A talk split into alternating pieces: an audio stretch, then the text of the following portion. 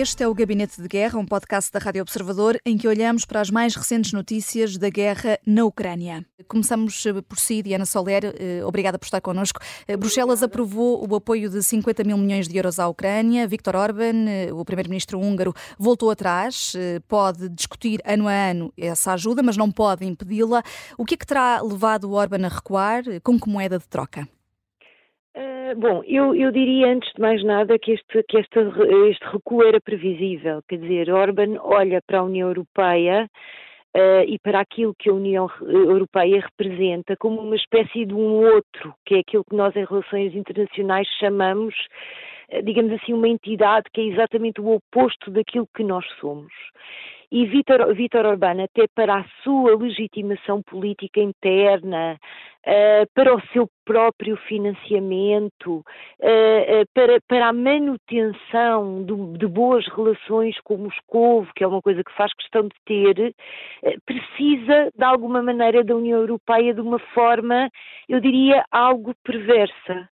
Uh, e o que aconteceu uh, durante, de, portanto, desde dezembro até hoje, foi um bocadinho aquilo que Viktor Orbán precisa que aconteça na União Europeia para poder obter estes ganhos políticos todos, que é legitimando-se internamente, dizendo para, para os seus cidadãos eh, não estamos, não estamos a esbanjar dinheiro húngaro na, na Ucrânia sem percebermos como é e sem uh, uh, pormos a nossa posição em cima da mesa de forma muito assertiva, manda a sua mensagem para Moscou, eu não posso mudar a União Europeia, mas posso atrasar o apoio à Ucrânia, favorecendo a Rússia, e depois acaba por não dizer exatamente não à União Europeia para poder, digamos assim, tirar o melhor uh, que a União Europeia lhe dá, mas ao mesmo tempo identificando-se como o oposto de tudo isso.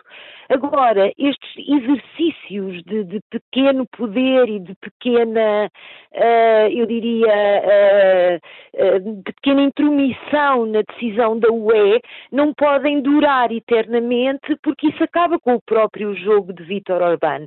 Depois, o que é que a União Europeia poderá ter feito por ele. Eh, nós ainda não sabemos exatamente, uh, haveremos de saber, mas é um jogo de, de, daquilo que nós em inglês chamamos carrots and sticks, ou seja, um, um pacote, diria eu, uh, que tem por um lado castigos e por outro lado formas de aliciar. ou seja, se a Hungria não aprovar Uh, uh, recebe este castigo, se aprovar, recebe esta contribuição, vamos pôr as coisas assim. E, portanto, eu penso que são esses os dois grandes elementos. Por um lado, era previsível porque Vítor Orbán precisa de, de, alimentar este jogo que o favorece e, por outro lado, a União Europeia ter-se-á esforçado uh, para que Orbán mudasse de posição. Eh, Bruno Cardoso Reis, gostava também de te ouvir sobre este recuo de Viktor Orban.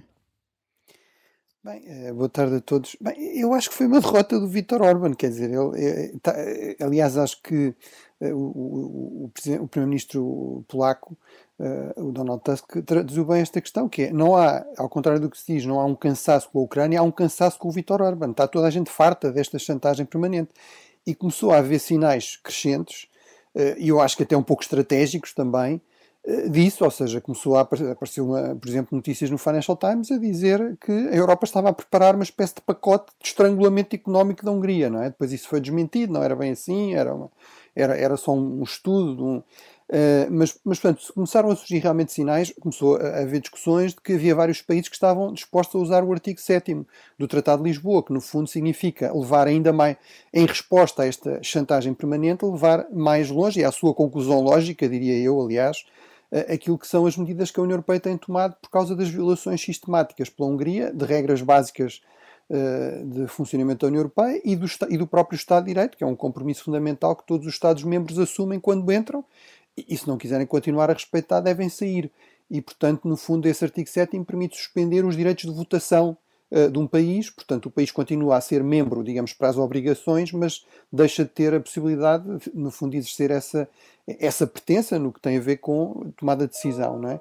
Portanto, acho que esse, esse conjugar de, digamos, de sinais crescentes de que se a Hungria, de facto, não cedesse, uh, se continuasse nestas táticas de chantagem permanente, que a União Europeia iria e que havia muitos países disponíveis a irem mais longe nas retaliações contra a Hungria, provavelmente terão levado Orban a, a, a pensar duas vezes e a pensar que provavelmente tinha esticado demasiado a corda, tinha levado as coisas demasiado longe e que era a altura de, uh, portanto, de recuar. E foi isso basicamente que ele fez. Quer dizer, aquilo que lhe é dado são coisas completamente simbólicas e vazias. Quer dizer, é, uh, todo, todos os anos podem voltar a discutir a, a, ajuda, mas aquilo que ele exigia, aparentemente, com uma grande contrapartida, que era eu poder voltar a vetar no futuro esse, este, este pacote e, portanto, o que derrotaria aqui o grande objetivo estratégico do pacote, que é dar realmente segurança à Ucrânia de que há um apoio que, no fundo, garante uh, uma componente fundamental para um Estado em guerra, que é a sua sustentabilidade económica, não é? Uh, no fundo, isto é o equivalente àquilo que, por exemplo, os Estados Unidos fizeram em relação à Grã-Bretanha durante a Segunda Guerra Mundial. A certa altura, a Grã-Bretanha esgotou os seus recursos a combater a Alemanha nazi, precisava de dinheiro, além de precisar de armas, e os Estados Unidos, além de darem armas, deram também dinheiro, uh, no fundo sem limite e sem, e sem pedir qualquer tipo de contrapartida nem de pagamento uh, durante a duração do conflito. Uh, e, portanto, é no fundo isso que aqui a União Europeia está a garantir, é a sustentabilidade financeira do Estado ucraniano durante os próximos anos. E, portanto, acho que é objetivamente uma grande vitória para a União Europeia, mostra que a União Europeia consegue ser estratégica, pelo menos quando se sente bastante ameaçada pelo expansionismo russo, neste caso, é uma grande vitória para a Ucrânia, sobretudo num contexto em que as coisas estão mais incertas quanto aos Estados Unidos. Não resolve todos os problemas, porque na dimensão militar eh, o apoio norte-americano é insubstituível, nenhum país consegue substituir o apoio americano, porque nenhum país tem os meios militares que os Estados Unidos têm, eh, mas é realmente uma ótima notícia para a Ucrânia.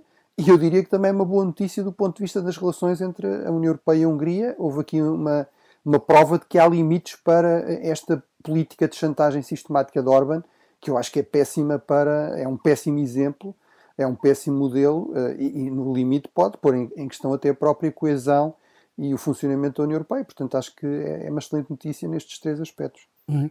Uh, Diana Soler, uh, finalmente temos a União Europeia com esta aprovação do apoio à Ucrânia a assumir a liderança e a responsabilidade, uh, tal como disse Charles Michel, a União Europeia finalmente a tomar mais a dianteira neste apoio à Ucrânia? Uh, sim e não. Uh, do ponto de vista civil e do ponto de vista daquilo que o Bruno estava a referir, portanto, o financiamento, a previsibilidade do financiamento uh, necessário para um país poder, para um país em guerra poder pensar noutras coisas, sim. Agora, para a União Europeia efetivamente tomar a dianteira, a União Europeia tem que se militarizar e tem que criar e fazer desenvolver com a maior das rapidezes uma indústria de defesa. E enquanto uh, essas duas uh, premissas, essas duas necessidades não estiverem supridas, como o Bruno também estava a dizer relativamente ao pacote de apoio militar que os Estados Unidos ainda têm por aprovar relativamente à Ucrânia, a Europa não pode tomar dianteira nenhuma. Há aqui duas escolas de pensamento. Uma que, apesar de tudo o que aconteceu, apesar da Europa se dever sentir ameaçada, há quem ainda, de alguma maneira, defenda que a Europa é essencialmente um poder civil um, e, e, apesar de já ninguém dizer isso de uma maneira uh, muito aberta, a verdade é que a Europa continua de alguma maneira a comportar-se como um poder civil. Há uma segunda escola que diz que, ou uma segunda tradição que diz que a Europa deve ser completamente autónoma militarmente dos Estados Unidos, eh, e essa também de alguma forma está em desuso, porque eh, se alguma coisa que a Ucrânia provou é que a Europa não tem capacidade de autonomia e não terá eh, nos próximos tempos. E, portanto, resta, digamos assim, uma forma da Europa fazer isso que é criar um sólido pilar europeu da NATO. Ora, uh, isso também de alguma maneira passou a estar ameaçado com a eventual uh, uh, eleição de Donald Trump dentro de cerca de um ano, um bocadinho menos, mas eu diria que, independentemente de, do formato que a NATO vier a tomar se Trump for eleito, é necessário, acima de tudo, uh, no meu ponto de vista, optar por esta terceira vertente, até porque esta vertente em qualquer momento pode autonomizar se tiver capacidade para isso, mas, mas enquanto não houver capacidade militar verdadeiramente significativa, a Europa nunca poderá estar na dianteira, do meu ponto de vista. O Gabinete de Guerra é um podcast da Rádio Observador. Vai para o ar de segunda a sexta, depois do noticiário das nove e meia da manhã. Tem nova edição depois eh, da síntese das quatro e meia da tarde e está sempre disponível em podcast. Eu sou a Vanessa Cruz.